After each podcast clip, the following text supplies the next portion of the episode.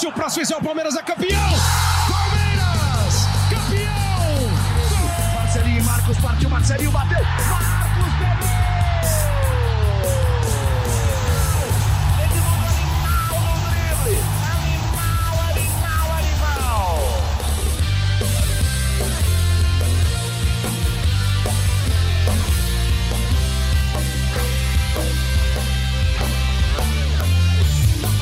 Fala, torcida palmeirense! Começa agora o GE Palmeiras, o podcast semanal do Verdão, no Globoesporte.com.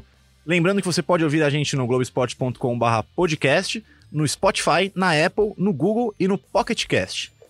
Antes de apresentar o nosso convidado especial de hoje, já vou incluir na conversa o Tociro Neto, setorista do Palmeiras no Globoesporte.com, e Martim Fernandes, repórter do Globoesporte.com. É, Tociro, bom dia, boa tarde, boa noite. Salve, salve, Henrique. Uma boa semana para você, pro Martim, pro nosso convidado especial que ainda vai ser apresentado e para toda a torcida do Palmeiras. Martim, Olá a todos, obrigado. Minha estreia aqui no podcast do Palmeiras. que honra. A honra é toda minha. Agora vamos apresentar o nosso convidado internacional, né, Tociro? É, nosso primeiro convidado internacional, a gente já entrevistou figuras como Fernando Praz, Dudu, mas esse é o primeiro convidado internacional, Guga Chakra, senhoras e senhores. Muito bem-vindo, Guga. Obrigado pelo convite. Internacional, mas sou de São Paulo, palmeirense mesmo, aí acima de tudo. Internacional, na verdade, é o Martim, né? Que é, que é uruguaio. Ontem teve eleição lá na terra dele, em Montevideo. O pessoal fala muito da eleição da Argentina, mas a do Uruguai é muito mais importante é, do, do, do que a Argentina. Mas enfim, lá vai ter segundo turno ainda. Mas uma honra participar do podcast, podcast do Palmeiras. Sou palmeirense, sim, sempre é, fui, nunca mudei de time, nunca entreguei uniforme de outra equipe de presente para alguém. Ó, já deu uma, uma cutucadinha no nosso presidente da República, é isso, Guga? É, porque o, com todo respeito ao presidente, mas ele se colocou como palmeirense, mas ele aparece, né, primeiramente em fotos no passado, camisa do Botafogo, do Vasco, do Flamengo, e ele deu uma camisa do Flamengo pro, pro líder chinês, pro Xi Jinping, que me chamou a atenção. Eu achei assim, é, um palmeirense não faria isso. Se ele quisesse dar uma camisa da seleção brasileira, era diferente. Aí seria um cenário distinto. Afinal, é o Brasil. Agora, se ele tem que dar a camisa de um time, ele tem que dar a do time dele. Eu não entendi por que dar a do Flamengo. O Flamengo não é maior do que o Palmeiras. Tem mais torcida que o Palmeiras? Tem mais torcida que o Palmeiras, mas o Palmeiras é a quarta torcida do Brasil, não é que é um time com, com torcida pequena. Compara com o Papa Francisco, por exemplo, que sempre mantém ali o orgulho de ser torcedor do São Lourenço, que é a quinta maior torcida da Argentina, e tem atrás do Boca e do River, mas atrás ainda também do Racing Independiente, é, o, o, mesmo o ex-presidente da Argentina, tudo bem que é um caso extremo do Maurício Macri, que foi presidente do Boca Juniors, mas pega ali o, o presidente eleito, o, o, o Alberto Fernandes, fala com muito orgulho que é torcedor do Argentino Juniors, que teve aquele momento do Maradona ali final dos anos 70, mas convenhamos que desde então é um time de bairro, né, lá, lá em Buenos Aires. Mas eles sempre mantêm o orgulho do time que eles torcem. A rainha, da, a rainha britânica é torcedora do West Ham. Quer dizer, não, ela nunca quis falar do Chelsea, do Manchester United, do Manchester City, do Liverpool, não. É torcedora do West Ham. Então você tem que ter orgulho do teu time. Então me chamou a atenção. Eu não sei até que ponto o Bolsonaro realmente é palmeirense ou ele simplesmente o pai dele de fato era palmeirense, homenageou o nome de Jair Rosa Pinto, deu o nome dele de Jair, isso tudo é verdade. Então talvez ele tenha um carinho pelo Palmeiras assim, mas eu, eu acredito que ele nem goste muito de futebol, porque não faz muito sentido. Ele entrou na onda, o Palmeiras ano passado campeão, time muito, indo, indo muito bem, e é o anti-Corinthians, Corinthians que foi associado ao Lula, ao PT, é, especialmente ao Lula, que é um corintiano fanático. Mas, assim, dos políticos, a gente sabe que palmeirense fanático era o José Serra, né, o ex-governador. Mas o Bolsonaro nunca se mostrou como palmeirense, não. É, eu te confesso que esse tema a gente ia abordar um pouquinho mais pra frente, mas já que você tocou nele, Guga, é, o Bolsonaro participou a convite da diretoria do Palmeiras, da atual gestão do Palmeiras, do, do presidente Maurício Gagliotti, inclusive da, da, da, da, cerimônia de premiação do título brasileiro do ano passado, chegou a pegar na taça, o Fernando Praz inclusive numa entrevista do ano passado para o jornal Agora, é, é, disse inclusive que ele achava que aquele não era o momento, era o momento dos jogadores e o próprio Praz só conseguiu tocar na taça já nos vestiários, no final da festa. É, é, num tweet recente teu a respeito dessa, desse episódio da entrega da camisa do Flamengo ao presidente da China, você citou a, a palavra oportunismo. Você acha que o, o, Bolsonaro tem usado o Palmeiras de uma forma oportunista desde a época pré-eleição até é, é, é dois anos antes da eleição ele começou a aparecer no estádio, é, eventualmente no estádio do Palmeiras? Ah, usou, sem dúvida alguma, foi, foi oportunista usar o Palmeiras. Ele nunca se identificou, se identificou com o Palmeiras. Como eu disse, o Serra, é, goste ou não da política do Serra, o Serra sempre se mostrou muito palmeirense. Era uma pessoa que, desde os tempos do Parque Antártica, é, mostrava que era Palmeiras, criticava o time, sofria quando o time perdia, era genuinamente um torcedor do Palmeiras. O Bolsonaro, eu descobri que ele, eu, eu honestamente achava que ele fosse Vasco ou Botafogo, até porque ele morou muito tempo no Rio de Janeiro, sempre um político do estado do Rio de Janeiro, sempre o via como assim, nem entrava muito no radar, mas se me perguntasse, eu falaria, acho que é Vasco ou Botafogo. Mas ele entrou na onda, quer dizer, o Palmeiras tem nos últimos anos ido muito bem, inclusive esse ano ainda é vice-líder do Campeonato Brasileiro, quer dizer, é um time forte, mas a entrega da camisa do Flamengo para mim foi definitiva, que daí ele usa o Flamengo agora, que é, é, é, sem dúvida alguma a equipe do momento, que está na final da Libertadores, vai ser é, muito provavelmente campeão brasileiro, o Flamengo, então ele entra é, nessa onda. Agora era o Palmeiras ano passado, agora o Flamengo. Ele só não vai entrar na onda se for o Corinthians, porque daí já é o time do Lula. E a diretoria do Palmeiras também foi oportunista a usar a popularidade do Bolsonaro, foi eleito presidente brasileiro, é, como o do Corinthians também usou a do Lula bastante, né? E o Lula também usou um pouco a do Corinthians desde a época do Tevez do Mascherano, daquele brasileiro de 2005, e posteriormente ele já não estava mais é, é, na, na, na, presidência, mas quando o Corinthians ganhou o torneio, é, ganhou a Libertadores e o, e o torneio da FIFA, é, ele também usou. Mas eles usam, faz parte da política o uso. Alguns são mais autênticos, como eu disse, o Macri é, é, é, é uma figura. Imagino que no Uruguai, o Martim até possa dizer, duvido que um presidente torcedor do Nacional, do Penharol, vai ser oportunista de para o outro, até porque lá é mais é, radical a torcida, né? De ser muito associado a um time, a mesma coisa até acontece na Turquia é, também. Nenhum, jamais um torcedor do Besiktas vai dizer que é Fenerbahçe ou Galatasaray. E no Brasil isso ocorreu. Então, o Palmeiras foi oportunista também e foi um pouco de desrespeito com a torcida, porque ali todo mundo, independentemente da ideologia, é palmeirense acima de tudo, né? E lembrando que o Palmeiras tem aquele histórico também da questão da Segunda Guerra Mundial, que teve que mudar de nome, de Palestra Itália para Palmeiras, o São Paulo Futebol Clube não deixou que a gente ficasse sendo chamado de Palestra São Paulo, mas enfim, eu acho que tem que tomar um pouco de cuidado na hora de misturar é, política com futebol, seja no âmbito de clube como no âmbito da seleção brasileira também. É, Guga, você estava falando aqui, citou o Uruguai, o Tabaré Vázquez, é, presidente que está de saída do Uruguai, foi, ele chegou a ser presidente do Progresso, um clube muito pequeno, de bairro mesmo, e sempre se identificou com esse clube, nunca aproveitou a popularidade dos grandes para para fazer política. Exato, é o mesmo caso do Alberto Fernandes aí com a Argentino Júnior. Mas o Macri, o Macri genuinamente é Boca Juniors. Isso não tem o que dizer do Macri. Eu, quando morava em Buenos Aires, eu lembro do Macri no estádio do Boca. E o Menem era torcedor fanático do River Plate, né? Sempre usava a camisa do River, sempre é, se colocou como torcedor do River, também eu lembro bem disso. Tem uma história do Macri envolvendo o Palmeiras, eu não vou me recordar qual ano, mas o Macri, presidente do Boca Juniors, telefona para o Baiano, lateral direito do Palmeiras, e, e, e, já de madrugada, depois de um jogo do Palmeiras, e, e ele se apresenta, ah, Macri, presidente do Boca Juniors, uh, e, e o, o, o, o Baiano não acredita, é, tira, tira uma onda com ele, desliga o telefone na cara dele. Aí, dias depois, volta a entrar em contato com ele e acabam levando o Baiano. O Baiano, lateral direito do Palmeiras, foi um, dos poucos brasileiros a jogar no Boca Juniors, né? E sofreu depois, um, um tempo depois, com racismo, inclusive, lá. Eu não lembro dessa história, mas sensacional. Não, o Macri, ele é, as pessoas, vezes, no Brasil, uma imagem, aproveitando que teve eleição na Argentina, o Macri perdeu o presidente de saída, mas a, a, às vezes as pessoas têm uma imagem um pouco distorcida do Macri no Brasil. Muitas pessoas associam, às vezes, ao Bolsonaro.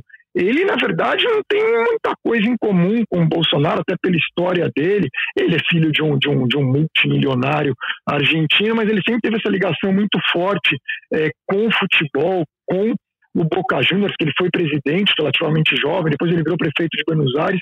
Ele, nas questões políticas, ele é até bem liberal no sentido americano da palavra, de progressista, em, ter, em temas como casamento entre pessoas do mesmo sexo, até o direito ao aborto, que ele é favorável. Ele é muito preocupado com temas do meio ambiente. E na economia, sim, ele daí tem uma visão é, mais próxima da do que é o, o, o, Paulo Guedes né, no, no, governo Bolsonaro, mas no resto ele seria muito mais um tucano é, brasileiro, né, um tucano à moda é, Fernando Henrique Cardoso ali, do que é, um bolsonarista, assim, é, é, tem, tem uma assim, imagem um pouco distorcida. Já o, o Fernandes, né, um, um, um peronista pragmático ali, centrista, seria meio MDB, enquanto a Cristina Kirchner, vice dele, seria mais um PT.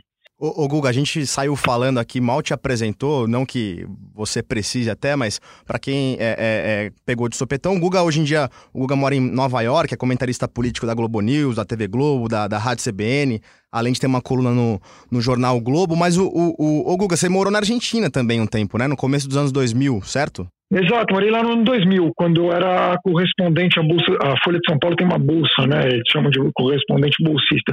Você fica um período como correspondente em outro país, daí eu fui correspondente em Buenos Aires e eu morava em Buenos Aires quando teve a final Palmeiras e Exatamente. Boca Juniors, né? Era aí que eu queria que teve entrar. a semifinal, é, que teve a, a, a semifinal contra o Corinthians, né, do Marcelinho Carioca, que perdeu o pênalti no Marcos, que teve no ano anterior, tem dois anos, Palmeiras e Corinthians, né? Mas daí foi ali que teve aquela final, é, Palmeiras e Boca Juniors, e eu morava lá na Argentina, é, e eu fui ao primeiro jogo do Palmeiras com o, o Boca, eu fui assim, é, tenso mesmo, assim, com muito medo, fui na tribuna de imprensa, que eu também tive que cobrir para a Folha de São Paulo, mas assim, foi, eles enviaram é, o repórter que cobriu o Palmeiras para a Folha, na época Fernando Melo, mas eu fui lá meio que, que eu, eu, fiz o, o, antes do jogo, né, a preparação. No dia do jogo, o Fernando Melo acabou fazendo tudo, mas eu fui na tribuna de imprensa com ele, ficou a Janaína, que era correspondente do Globo, mas com muito medo, assim, a gente foi falando até em espanhol, e eu prometi para mim, estava morrendo de medo de descobrirem que eu era palmeirense. Eu lembro quando o Palmeiras, o jogo empatou 2 a 2 quando o Palmeiras fazia gol, dava tapa na cabeça do Fernando Melo, que era corintiano, né? Mas não dava para comemorar mesmo na tribuna de imprensa, assim, era muito hostil o clima ali. E, e depois os amigos argentinos ali tirando sarro pra caramba, quer dizer, o pessoal que era River, Racing, torcendo, né, para que o Palmeiras ganhasse, mas tem um torcedor do Boca tiravam muito sarro depois que o Palmeiras perdeu do Boca. No ano seguinte, 2001, você estava também? Você ainda morava na Argentina? Na semifinal? Não, daí eu já estava já tava, já tava morando é, em São Paulo. Mas é, em 2000 eu acreditava mais ali no título do Palmeiras, até porque vinha de 99, que, que o Palmeiras foi campeão, eu estava no Parque Antártica quando a gente ganhou do Deportivo Cali e eu estava atrás do gol onde foram os pênaltis ali do Palmeiras e mas eu acho que 2000 pela, pelo jogo do, do Marcelinho é, era mais assim impactante do que foi 2001, trauma de 2000, é, que assim, no final, como a gente ganhou 99, até e, e como eliminou o Corinthians, é, aqueles dois jogos com o Corinthians são inesquecíveis, nunca vai ter igual, porque aqueles times do Corinthians eram muito fortes, e por mais que depois o Corinthians tenha ganho é, um mundial, mas eu acho que nunca teve, talvez o time da democracia corintiana, que daí tinha, que se eu não me engano, me corrijam aí, a, a, a, escalação do Corinthians naquele ano, mas acho que era Leão, Alfinete, Juninho de Leão e Vladimir. Aí o meio-campo era Paulinho, Sócrates e Zé Nonga e o Piro. E o ataque, o Casagrande, o Eduardo Amorim. Mas você tinha figura Piro, Casagrande, Zé Non, Sócrates, Vladimir. Era um time muito corintiano. Mas esse outro time ali que perdeu o Palmeiras 99-2000, eu acho que foi o melhor Corinthians que eu vi jogar. Eu nunca vi um Corinthians tão assim, com tantos craques. Tinha um Gamarra, eu acho que ainda estava naquele time. Daí lá para frente tinha Rincon, Edilson, Marcelinho Carioca, Ricardinho, Luizão. Era uma máquina aquele Corinthians. Né? E o Palmeiras era um bom time, tinha Alex, Paulo Nunes e tal, mas era o Zé, mas era, era um pouco abaixo do Corinthians. Né? E foi graças. O Corinthians jogou melhor que o Palmeiras aquelas partidas, né? E foi graças ao Marcos que o Palmeiras é, se classificou. Assim como em 94, que foi uma eliminação que me marcou muito contra o São Paulo, o primeiro jogo antes da Copa do Mundo foi o Zete que salvou o São Paulo, né? E depois o Euler acabou com o Palmeiras no segundo jogo, né? Que também ali causou um trauma grande inverso. Né? E Guga, antes de voltar a falar do São Paulo aqui, é, eu li que seu irmão mais velho é São Paulino e seu pai é, não era tão fã de futebol. É da onde que veio o seu, seu amor pelo Palmeiras? Porque você nasceu em, em 76, viveu a fila. É, da onde Exato. que veio o seu amor pelo Palmeiras? Na, nasci em 27 de maio de 76 e o Palmeiras foi campeão 18 de agosto de 76, né? E depois entrou na fila, daí minha casa, meu pai não gostava de futebol, meu irmão mais velho era São Paulino, tem um do meio que não gostava e eu mas eu, eu, eu virei palmeirense, assim, porque é, é difícil explicar, acabou. Uhum. Eu nunca gostei de ser do, do, do mainstream né, na, nas coisas, então o mainstream era o Corinthians, é, o São Paulo não conseguia, e daí o Palmeiras era aquela. Assim, por exemplo, se me perguntar qual time na Turquia que eu gosto é o Besiktas. Jamais vai ser, por mais que o Alex tenha jogado no Fenerbahçe, é, não, não vai ser. Na Itália, eu gosto do Torino. Então eu vou pela linha argentino-inglesa de torcedor e, e de beisebol também aqui nos Estados Unidos, que é a linha que não interessa o time ser o melhor, assim, ser o campeão, que daí seria a linha espanhola, né? Que é espanhol gosta de ver conquistas, né? O Barcelona, o Real Madrid, assim, tem aquela coisa, eu sou do melhor time. O inglês, não, como eu falei, né? Tem torcedor do, do West Ham, tem torcedor do, do Tottenham, que raramente é campeão. São, e fora os times ali de segunda, terceira divisão. Na Argentina, você tem, claro, grande parte do Boca do River, mas você tem os torcedores do Ferrocarril, do Argentino Júnior, do Vélez, que até teve nos anos 90 um time melhor, mas enfim, é, é um time é, mais de bairro, do São Lourenço, do Huracan. Você tem todos esses outros times. O Palmeiras não chega a ser isso, não chega a ser uma portuguesa, um Juventus longe disso. Hoje é um super time, mas na época da fila era um time que não ganhava. E essa coisa do sofrimento é um sofrimento assim que era legal torcer para o Cubs, né, no beisebol, para Chicago Cubs, uhum. é, que nunca era campeão, para o Red Sox do Boston, até ser campeão em 2004, que era aquele sofrimento, sofrimento da fila é um sofrimento assim que você fica sonhando com aquele dia que você vai ser campeão. E tem as tragédias que você. Que o São Paulo não tem tanto, né? Interessante que, como não tem mais o mata-mata, mas que o Palmeiras teve uhum. algumas tragédias. As mais marcantes, é, claro, a Inter de Limeira em 86, o gol do Tato e do Kita, né? Que foi um negócio assim. É, o, o, gol do, do, do, do, do Tato, especialmente o 2 a 0 que para quem, para os ouvintes mais altos que não lembram, a, o Inter já está ganhando de 1 a 0 e daí o Denis ia atrasar uma bola para o Martorelli, o Denis era o lateral esquerdo, o Tato roubou a bola do Denis, driblou o Martorelli e fez 2 a 0 e consolidou a vitória do Inter de Limeira, o Palmeiras até diminuiu para 2 a 1 e aquilo foi traumatizante, foi o décimo ano, tinha 10 anos, foi o décimo ano do Palmeiras sem ser campeão, depois de eliminar o Corinthians numa semifinal heróica, né? A carreira do é, Denis... No do jogo. Acabou, mas depois Acabou, ele deu um chapéu né? no Maradona, né? É, ele, ele, ele se gaba disso. É, que deu um chapéu no, no, no, Maradona. Depois acho que ele voltou pro Palmeiras, até que o Palmeiras trocou o Denise e o, e o Neto pelo Ribamar, e o Dida, né? Exato. É, e mandou o Neto pro Corinthians, que daí o Neto foi ser campeão brasileiro no Corinthians. E daí perdi, claro, do Bragantino, né? Que o Palmeiras estava com a taça dos invictos, que não existe mais, acho que era da Gazeta Esportiva, e daí tomou de 3 a 0 do Bragantino, mas não foi eliminado naquele jogo, mas é que daí o Bragantino jogou com o Novo Horizontino, que era o Nelsinho Batista, o técnico até. E o Bragantino de 89 aí eliminou, e daí foi ser eliminado pelo São Paulo na, do Mário Tilico, até na, na semifinal. Mas o Bragantino basicamente eliminou o Palmeiras de 89, e aí é, eu tinha 13 anos também, que foi um trauma forte. Era duro ser palmeirense ali nos anos 80. Era um sofrimento.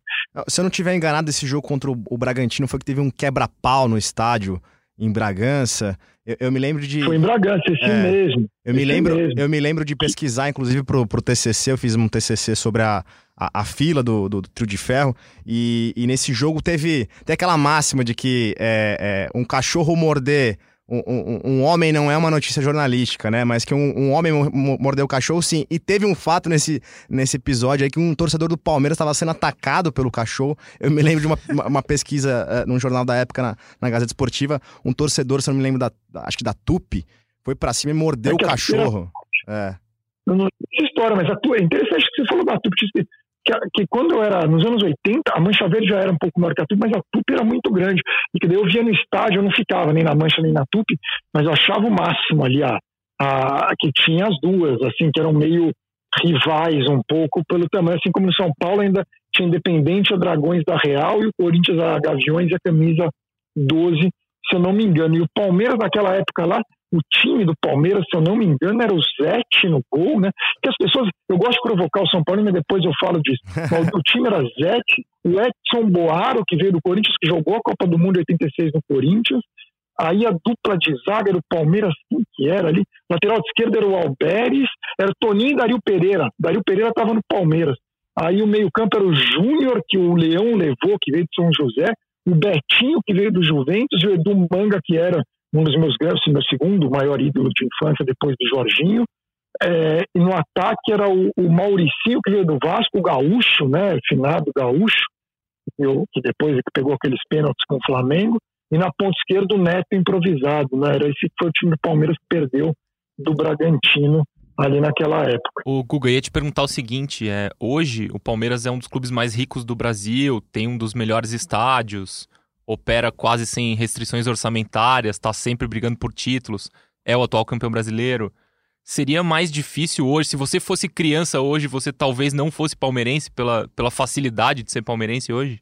Então, mudou a cara do Palmeiras, né? Eu acho que tem quatro tipos de palmeirense. Tem o palmeirense da academia, né? Seja da primeira ou da segunda academia. Aí você teve o Palmeiras da segunda academia, que aí era o melhor time do Brasil, né? Que era meio similar ao que o Palmeiras era até agora, o Flamengo explodiu, mas era aquele super time lá que foi campeão em 72, 74 é, 72, 73 do Brasileiro, 72, 74 do Paulista, era um super time. Aí você tem o palmeirense da fila, que é o palmeirense da minha geração, e o pessoal até um pouco mais velho. O palmeirense da academia, quem nasceu ali dos anos 40, 50, 60, até o comecinho dos 60 e tal, de final de 60 em diante é o palmeirense da fila, que é, o, que é o palmeirense como eu, e quem nasceu da metade da década de 80 em diante é o palmeirense Parmalat. Aí tem o palmeirense da Série B, que é o palmeirense que nasceu ali do meio dos 90, que já não pegou, não tem memória da Libertadores, mas lembra da primeira queda para a Série B, da segunda queda, que viu aquele Paulistinha de 2008, né? E as duas séries, séries B. E aí você tem o palmeirense de agora, né? Que é o, o Palmeiras rico, né? O Palmeiras da Crefisa, de uma certa forma, que é uma sensação similar ao do Palmeiras Parmalat. Então eu acho que são esses palmeirenses é, distintos. Deu cinco palmeirenses no final, né? Eu falei quatro, mas são cinco, cinco uhum. tipos de palmeirense distinto. O palmeirense da Série B e o palmeirense da fila têm uma personalidade similar. Já o palmeirense da academia, Parmalat e o Crefisa é um outro palmeirense. Então, você tem dois tipos de palmeirense, é, sem dúvida alguma. O da fila se identifica muito com a Série B. E eu, é, eu fico mais, mais palmeirense nesses momentos. Eu acompanhei muito, por exemplo, o Palmeiras do Pisserni. Era, que tinha até aquela maldade. Pega, pega, Lúcio, pega. Coitado. Ele gritava é, à beira do campo: pega, pega, pega, pega, pega. É, o Pisserni é. Pô, eu até acho que o Palmeiras deveria ter valorizado mais o Pisserni, né? Ele montou um timinho lá, pô, conseguiu levantar. Aquela Série B foi a Série B mais difícil, que foi a primeira vez ali que os, o Palmeiras e o Botafogo do Rio foram jogar lá, e você tinha o esporte, e, é, que também estava na Série B, o Marília, naquele Marília quadrangular final um quadrangular final que uma bobeada você estava fora. É, e você não sabe, era, era, difícil. O Botafogo sofreu até. O Palmeiras até foi o campeão no final, mas foi um quadrangular de, de é, duro. Mas eles, o pessoal maltratava do Lúcio, o pior lateral do mundo, coitado. E não era tão ruim, né? O, o Lúcio, mas os caras faziam maldade lá com ele. Tinha aquele primeiro Diego Souza, depois teve achou outro Diego, Diego Souza. Tem uns nomes que vão se repetindo, assim, de jogador, né? Mas um Palmeiras ali e o Marcos ficou firme com o Palmeiras, né? Na, que é assim, por isso que o Marcos é um ídolo tão grande é, do Palmeiras, mas a, as duas séries B do Palmeiras foram momentos que eu, que eu voltei, tipo assim, que ser vai de sofrimento. E, e daí a, a, questão aí dos pontos corridos, o Palmeiras voltou a ser campeão, até por ser pontos corridos, a sensação é um pouco diferente. Você fica, é, é mais fácil ser palmeirense, mas eu sou, eu gosto mais daquele sofrimento, assim como é isso daí, o torcedor do Chicago Cubs é, no beisebol ou do West Ham é, no futebol, e que é o que passa o torcedor do, do, do São Paulino atualmente, né? Então, o palmeirense da fila, que daí se quiser passar para rivalidade até com São Paulo, é isso daí. O palmeirense da fila é o palmeirense que sofreu, como da Série B, também voltou a sofrer com São Paulo, tricampeão brasileiro, né? Então, é, é, são momentos assim que marcam muito. Enquanto o Parmalat, o Palmeiras Parmalat, o Palmeiras da, da, da Parmalat dos anos 90 era um, assim, é, que hoje fala Flamengo poderia jogar a Premier League, estaria ali top 6, top 8, talvez. O Palmeiras, nos anos 90, não tinha nenhum time na Premier League que, que fosse. A gente perdeu tudo bem, vamos falar, perdeu no Manchester United, e aquele não era o melhor Palmeiras, né, de 99. Os, os dois Palmeiras, o bicampeão brasileiro, né, 93, 94, de Paulista e brasileiro, e o Palmeiras dos 100 gols do, de 96, aqueles Palmeiras lá, era Palmeiras para ganhar é Premier League, assim, era. Era assim, você tá falando ali, Rivaldo foi melhor do mundo, Miller, Jalmin, era assim, um negócio sobrenatural, sabe? Você tinha Cafu, ali o Roberto Carlos não tava mais, mas tava o Júnior, sabe? O, na, no 93, 94 tinha Cafu e Roberto Carlos nas laterais, né? o Cláudio, depois veio o Cafu, sabe? Você tinha Edmundo, Evair, Rincon, Vinho, o cara jogava a Copa do Mundo, César Sampaio, César Sampaio e Mazinho, depois você teve o Flávio Conceição e Amaral também, tudo meio campo de seleção. É, Roque Júnior no segundo time, no primeiro time você teve ali o, o Antônio Carlos e Kleber, era time assim, para a época não tinha time na Premier League que fosse melhor do que o Palmeiras. Era incomparável, inclusive, ao Palmeiras de hoje.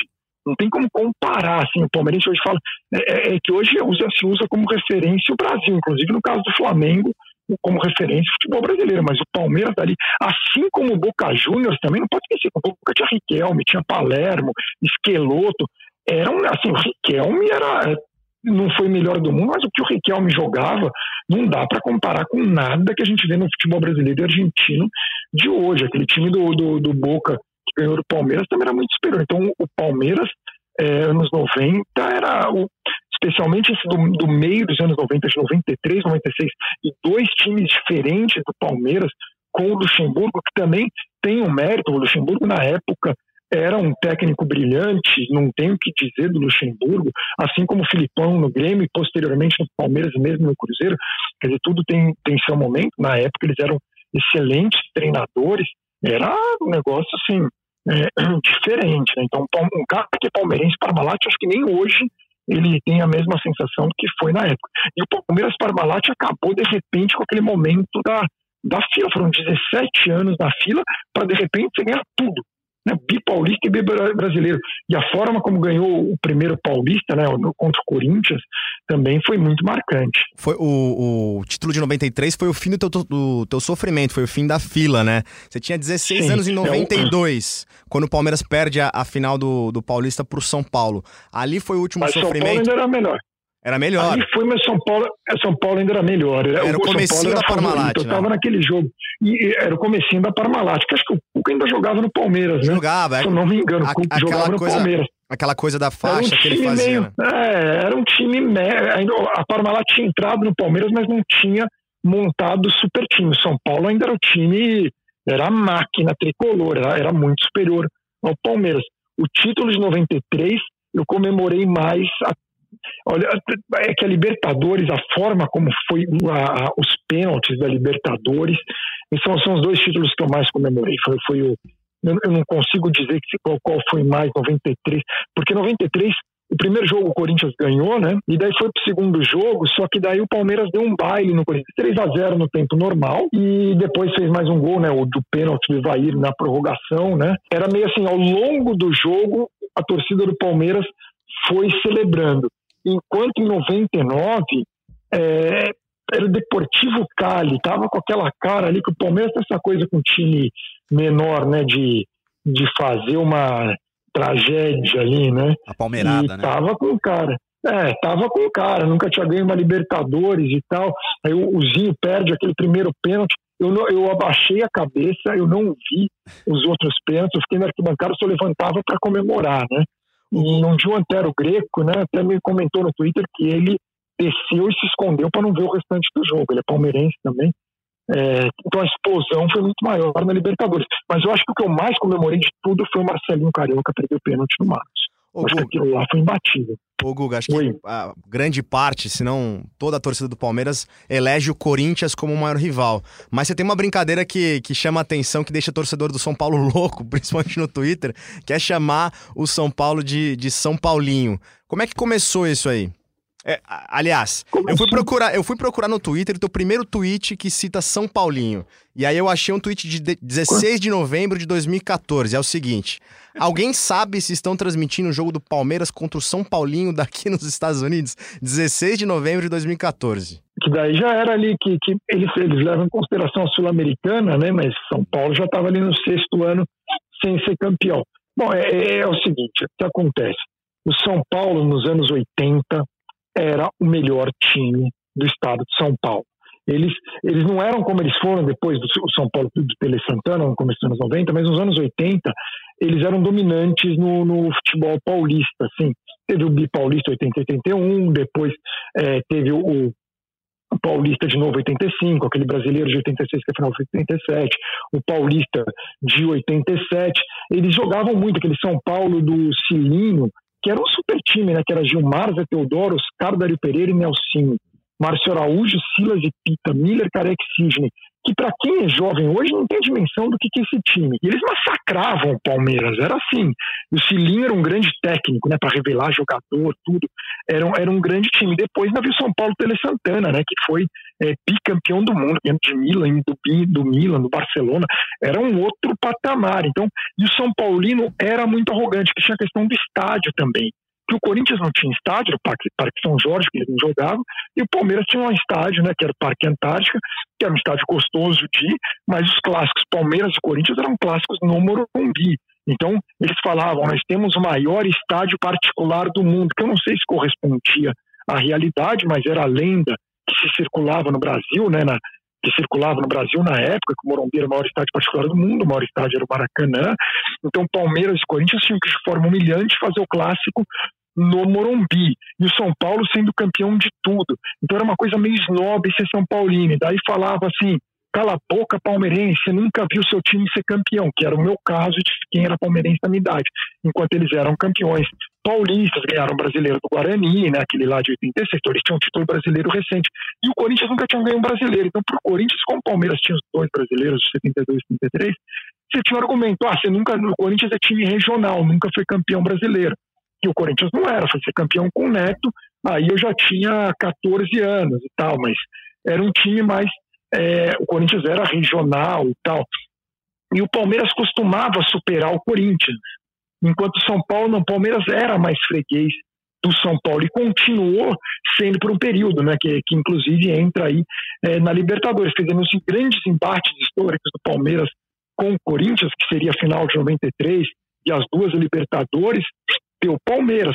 É, é, tudo bem que 95 o Palmeiras até perdeu, mas tinha de dois bis, né? E depois perdeu no Paulista mais recentemente. Você tem assim, mas naqueles momentos que foi de sair da fila, e você tem 74, o Corinthians estava 20 anos na fila e o Palmeiras ganhou o Corinthians. Deixou o Corinthians na fila. E, enquanto com o São Paulo, não. Nos momentos chaves de Libertadores, o São Paulo superou é, o Palmeiras. Então ficou aquela. Fica aquela marca. E agora é a vingança, porque para mim, o São Paulo, que nem eu falei, né, para quem é, cresceu com Palmeiras Parmalat é diferente, mas para quem cresceu com Palmeiras da fila, vendo São Paulo, era como uma criança pobre que via aquele menino rico, que tinha tudo, viajava para o exterior, é, sabe, tinha uma, morava numa mansão, tudo, o menino pobre que não tinha nada, e o menino rico ainda fazia bullying com o menino pobre, e hoje inverteu, né, que é o menino pobre ficou o novo rico, né, que é o, é, que é o time que está ganhando, enquanto o São Paulino virou aquele falido, né, que ainda tenta, né, é, falar, né, que seria o quatrocentão falido que se fala em São Paulo, né, que ainda tenta esnobar né, dos tempos mais ricos, mas que hoje né, não está numa, tá numa situação dramática. Né? E o São Paulino, eu acho que o São, o São Paulo não se toca que o que está acontecendo com eles é o que aconteceu com o Palmeiras pós-academia, que o Palmeiras era o melhor time do Brasil na academia e de repente entrou numa fila e não saiu como o Botafogo pós-Garrincha, que entrou na fila em 68 e não saiu, foram 21 anos sem ser é, campeão. Então foi a coisa começa assim, quando percebe, já está a fila lá longe. O Corinthians também, depois de 54, também começa a entrar numa fila. E o São Paulo está numa situação. Não adianta vir com o argumento da Sul-Americano. São Paulo não tem conquista um título importante desde o Tricampeonato Brasileiro de 2008. São já 11 anos na fila. E daí vem minha vingança, né? porque eu nunca vou esquecer. Essas coisas marcam quando você é criança.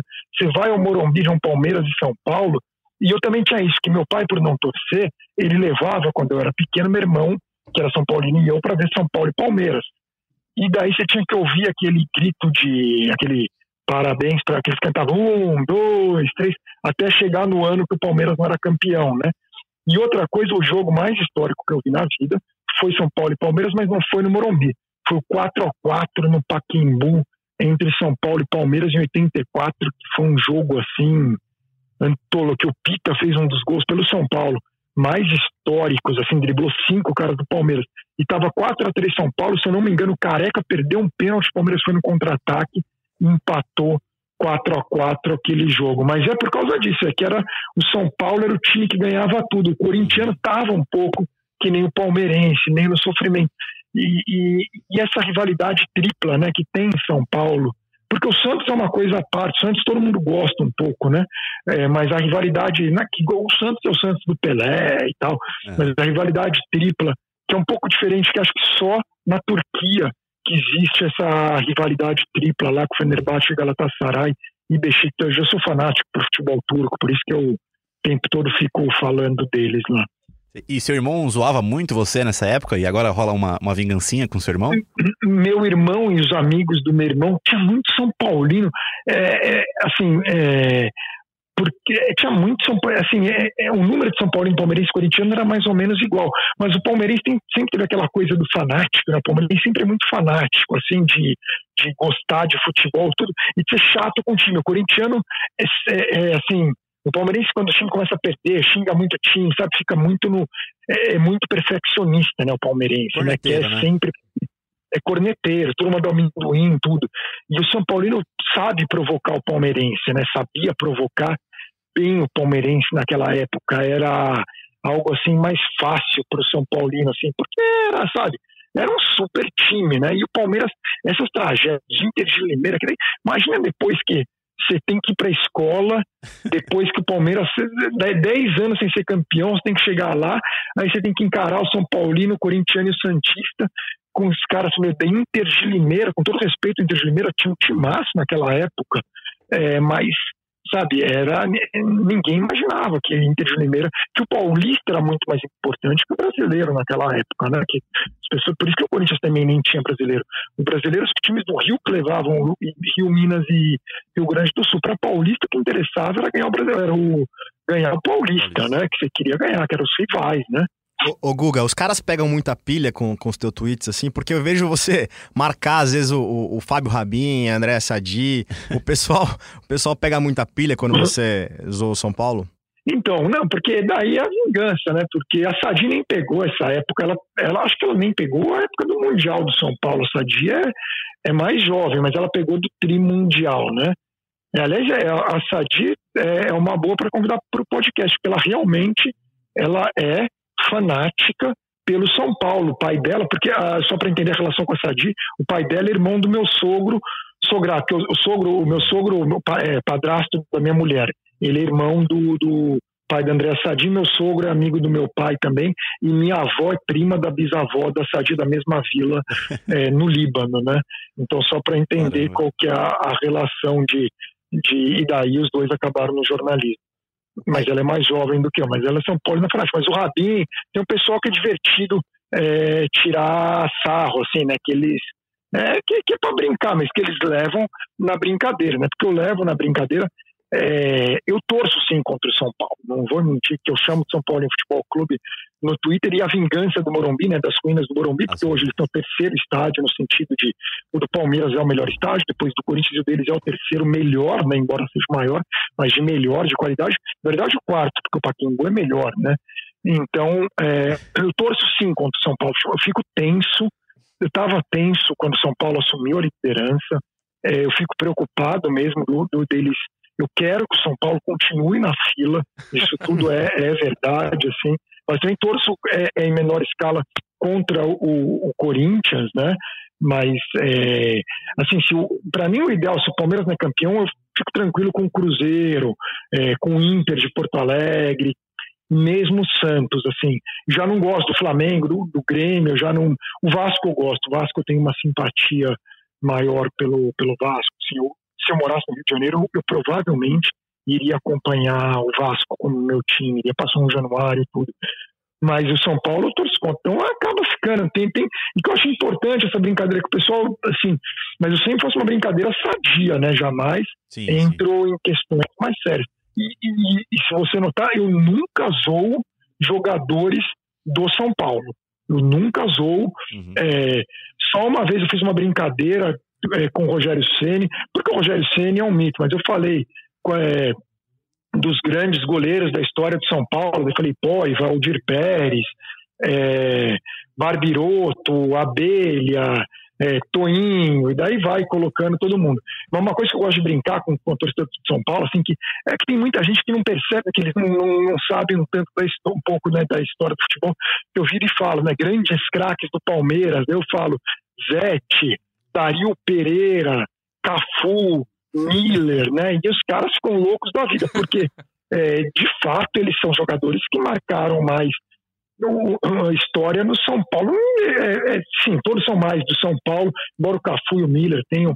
E o Zete, eu tenho certeza que o Zete na infância era palmeirense, né? Ele acho que ele era sócio do Clube Palmeiras. Ele foi apelidado de, de, de, Muralha Branca, né? Ficou um tempo invicto, vários jogos. Porque um recorde. 230 238 minutos sem tomar gol quando ele estreou como goleiro do Palmeiras em 87. Ele tomou um gol que, se eu não me engano, foi contra o Santo André. E daí ele machucou naquele jogo contra o Flamengo, Gaúcho é, é, é, pegou os dois pênaltis, né? E aí o Ivan começou a assumir como goleiro, daí o Ivan machucou também, o Ivan que era o eterno reserva do Palmeiras, como Cantarelli, também era um bom goleiro, Ivan. Como Cantarelli foi no Flamengo, também o eterno reserva, também era um bom goleiro. E aí o Veloso entrou, e o Zete ainda não tinha se recuperado da contusão, e o Veloso pegava muito, era um goleiraço. E aí o Veloso entrou e também ficou mais de 700 minutos sem tomar gol, e o Veloso virou um goleiro assim, para ir para a seleção, até ele foi o goleiro, quando o Falcão assumiu 90, convocaram o Veloso, o Lazzaroni era mais bairrista, né? levou três, levou o Tafarel, levou dois do Rio, Zé Carlos e Acácio, bons goleiros, mas o Veloso pegava mais do que eles, e o Zete acabou esquecido e acabou indo para São Paulo, e renasceu no São Paulo para ser goleiro do, do, do, bicampeonato mundial. Né? O Tele fez o Zete renascer e foi tetracampeão do mundo como reserva do Tafarel. Mas o Zete foi goleiro, foi. O Palmeiras sempre teve essa tradição absurda é, de goleiro. Né? O Palmeiras sempre foi o melhor é, time para revelar é, goleiros. Né? Assim, é impressionante a escola de goleiros do Palmeiras. O Cafu... E o Zete é da escola. E o Cafu tem a, a história da volta que, que, que, se deu no São Paulo para ele voltar para ele jogar no Palmeiras, né? Que ele vai quando ele volta pro Brasil, é a Parmalat colo... né? que, coloca é, ele no Juventude, ele, né? Ele foi, é que ele foi para fora e devoltou voltou pro Palmeiras, que queimou ele um pouco com a torcida de São Paulo. Mas foi um esquema. Aliás, mostra o dinheiro que tinha Parmalat, né? Você conseguir trazer o Cafu. É, foi muito impressionante, assim, é, esse momento do Palmeiras, assim, que o Brasil poderia ter dado uma alavancada naquele momento, como poderia ter tido na Copa União e como pode agora de novo a partir do Flamengo e do Palmeiras também. Guga, é, queria te fazer du duas perguntas em uma, se vocês me permitem aqui. duas em uma, por favor. Sim, sim. O Mundial de Clubes da FIFA vai mudar a partir de 2021, vai ser a cada quatro anos, é, com 24 clubes, oito da Europa, seis da América do Sul. Aparentemente vai ficar mais difícil para os clubes sul-americanos é, serem campeões mundiais. É, o que você acha dessa, dessa mudança e se você considera o Palmeiras campeão mundial? O Palmeiras foi campeão mundial em 51. Aí é algo assim, na época é, é difícil, mas assim, o pessoal ali aparentemente considerou mundial, tem até aquela reportagem de jornal. O fato é que realmente não, não, não posso mentir, eu fiquei sabendo posteriormente, não era algo quando eu era é, pequeno soubesse o que eu usasse, também é fato que nos anos 80 não se falava muito de título mundial, nem os Santistas falavam muito. Isso começou a crescer muito em São Paulo com o Tele Santana, com São Paulo do Tele Santana, que foi bicampeão é, é, da, que a gente até brinca, né? Taça Toyota, Intercontinental. Então, no, no, de fato, assim, é algo complexo. Eu, assim, acho que a FIFA está tentando roubar algo, assim, da, do que é a Champions League, né? Que virou algo maior, mas acaba diminuindo para os outros clubes. A gente sabe que para os europeus o que vale mesmo é a Champions League, que eles não dão o mesmo peso, aliás, longe disso, eles não dão peso algum para o torneio da FIFA, né, mundial da FIFA. Talvez agora fazendo com 24 times, mas eu acho complexo para os times europeus também como vai funcionar essa questão. Vai ficar basicamente impossível para um clube brasileiro ganhar um mundial a partir de agora, porque se tiver 24 times, quer dizer, é, teria que ser de repente surgir uma mega surpresa. A gente vem Copa do Mundo, quer dizer, mesmo quando surge um time melhor, uma surpresa, é, Dinamarca 86, mas acaba não indo longe. Chega uma hora que um dos grandes ou dos médio grandes, né, assim, mas acaba dominando. Que nem o pessoal fala muito dessa última Copa do Mundo que teve zebras, mas eu acho que 2002 seria a Copa é, propriamente da zebra, né, uma semifinal Brasil, Turquia, outra Coreia do Sul e Alemanha, com uma final Brasil Alemanha, que são os dois times com mais títulos mundiais, junto com a Itália. Então, no final, e, e o mesmo vai acontecer no Mundial de Clubes. No final, tudo bem, o Real Madrid pode ir mal, mas daí você vai ter o Barcelona, vai ter um, um Liverpool, vai, vai um Bayern, vai escapar um time grande para esse título, né? Mas eu acho que, honestamente, para mim, o que mais vale é a Libertadores, assim, de título. É, porque tem todo esse momento, sabe, os jogos é, na, na, nos outros países da América do Sul. E eu quero ver, assim, eu estou curioso para ver como vai ser essa final Flamengo e River em Santiago para ver como vai funcionar. É. É, deram uma sorte que Flamengo e River, né? Que eu não sei como seria, por exemplo, uma final, suponha que seja no, no Brasil, uma final que envolva dois times de, sei lá, é, um time do Equador com um time é, do, do, Paraguai.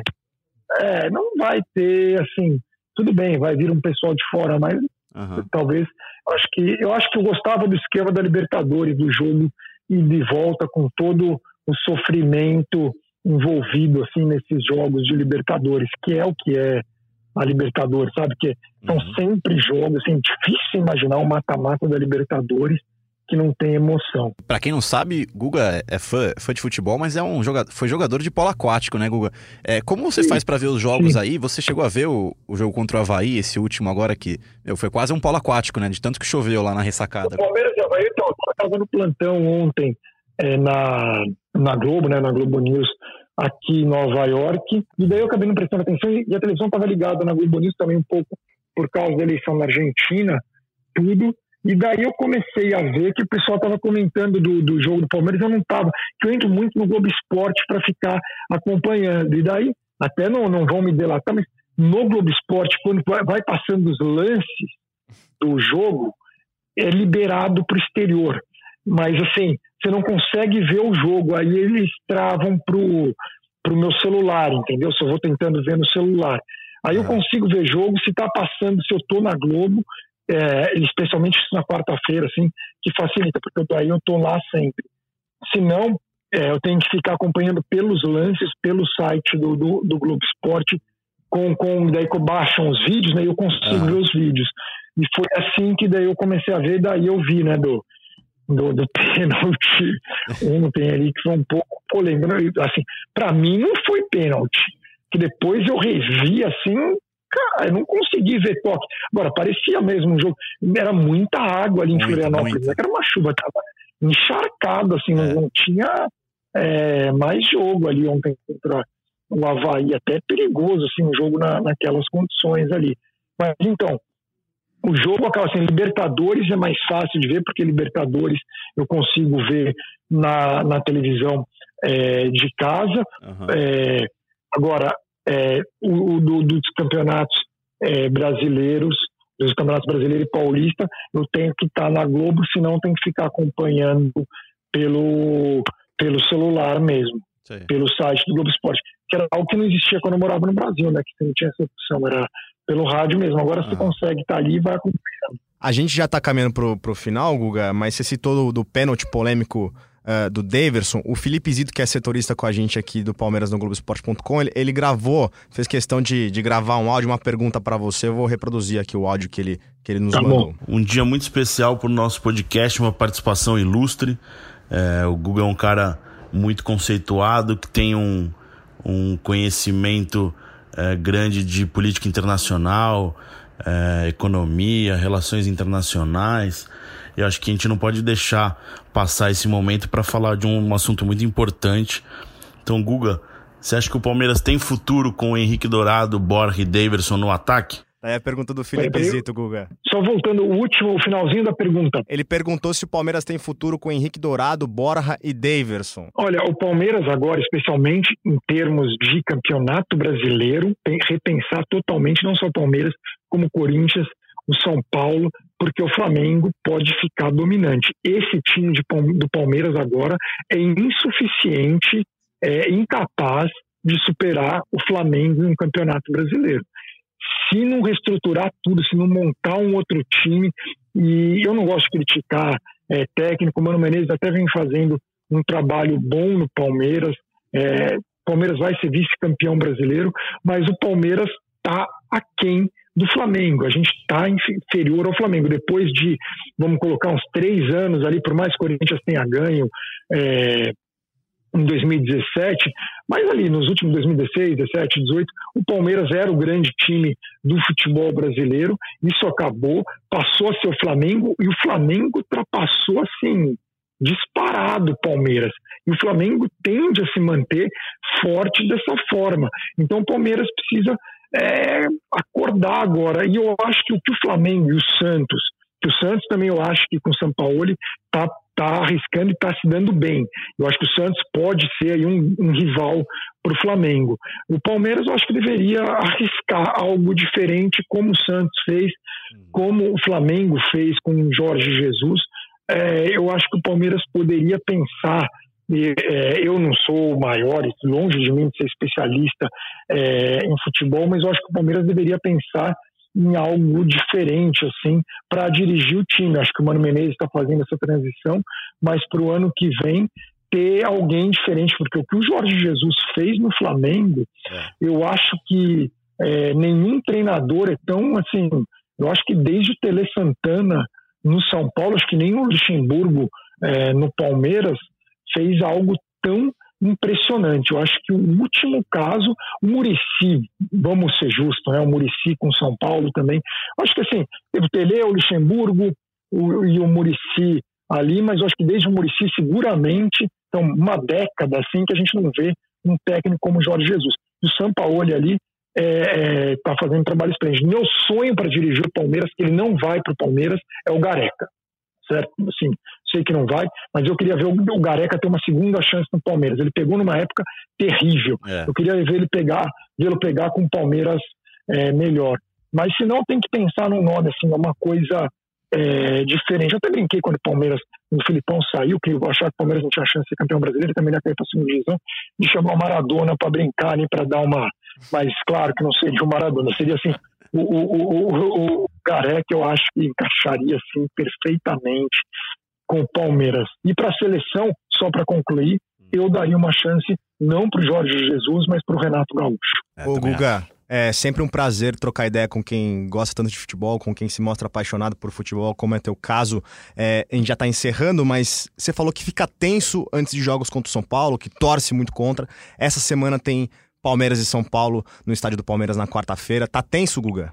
Eu fico tenso por dois motivos. Primeiro, porque é o São Paulo, e segundo, porque é em casa. É, porque é pior perder em casa. E, claro, pelo fato, assim, o Palmeiras já está basicamente garantido na Libertadores, o São Paulo ainda não se garantiu totalmente, mas os dois estão próximos ali na, na tabela. O título, eu acho, honestamente, eu acho que o Flamengo é campeão brasileiro. É, então, é um clássico que acaba tendo um destaque maior por ser Palmeiras e São Paulo, assim, né? O choque rei, esse clássico, assim. E o Palmeiras está entrando nessa coisa, assim, do, que nem o Torino e Juventus, vai ser sempre um clássico, independentemente de que momentos dois estão. Então, essa coisa dos pontos corridos tem essa coisa interessante, que voltam, é, assim, que os clássicos têm, assim, esse valor, assim, pelo simples fato de ganhar do outro. Se você conversa com jogadores que jogaram na Turquia, o Alex, por exemplo, ele vai falar que Fenerbahçe e Galatasaray, mesmo sabendo que o Besiktas já vai ser campeão, por exemplo, num ano, Fenerbahçe e Galatasaray sempre, aquela guerra para ganhar aquele jogo especificamente. Então é o caso agora. O Palmeiras joga é, em casa, tem sim, eu acho, obrigação de ganhar do São Paulo nesse jogo. Até porque para deixar o São Paulo fora da Libertadores do, do ano que vem. Assim, eu acho que é, é fundamental nesse momento. Por outro lado, eu acharia lindo uma Libertadores no ano, no ano que vem, tem dos quatro grandes, que é possível, né? No futebol brasileiro, Palmeiras, Flamengo, Palmeiras, São Paulo, Corinthians e Santos, além, claro, do, do, do, do, Flamengo, né? E do Atlético Paranaense. Mas o, o seria assim, é, ter os quatro grandes seria bom para todo mundo, especialmente para vocês da imprensa esportiva, né? Você ter os quatro e a chance disso acontecer é cada vez maior, né? De, de ter os quatro. E eu acho que o futebol brasileiro está caminhando aí. O Flamengo vai ficar dominante, vai ficar Flamengo, os quatro de São Paulo e o Grêmio, viu? Eu tenho, fico triste pelos outros times ali, mas eu não vejo Botafogo, se tiver aquela coisa que fala, né? Do, do Moreira Salles, enfim, mas eu não vejo assim, ficou complicado para os outros. Guga, rapidão então, para terminar, é, como, você compararia São Paulo e Palmeiras a algum clássico aí, alguma rivalidade dos esportes americanos, da NBA ou, ou da NFL ou do beisebol? Eu acho que é o Yankees Red Sox. O Palmeiras sendo o Red Sox e o São Paulo sendo o Yankees. Certo. Eu compararia a, a esse clássico e na Turquia, Besiktas, é, Galatasaray também. E na Argentina eu compararia a Racing contra River Plate. Bom, muito legal, então. Vamos encerrar aqui o podcast. Agradecer o Martim Fernandes por ter participado do podcast, Tocino Neto. E Guga, foi um prazer ter você aqui. A gente tem a, a tradição de, de, encerrar o nosso podcast com, com aquela narração histórica do Partiu Zapata na final da Libertadores do Galvão Bueno. É, foi um prazer. Uhum. Se, se, quiser chamar o Zapata aí para partir, só falar um Partiu Zapata que a gente encerra aqui. Nós vamos falar partiu Zapata? É isso, e aí a gente encerra. partiu Zapata. Sai que é sua, Marcos! Bateu para fora!